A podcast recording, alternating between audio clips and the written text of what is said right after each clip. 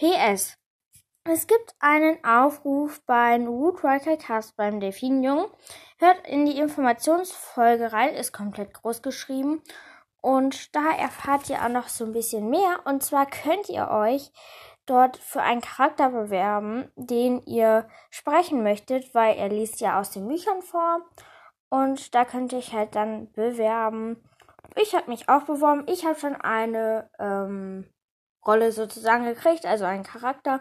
Und fragt auf jeden Fall an, wenn ihr Lust habt, ähm, denn ich finde das cool, wenn ihr einmal in der Woche auf, hat er mir ähm, geschrieben, also über Anchor und deswegen guckt, wenn ihr Lust darauf habt, einfach mal in diese Informationsfolge rein und ja, viel Spaß noch, ciao!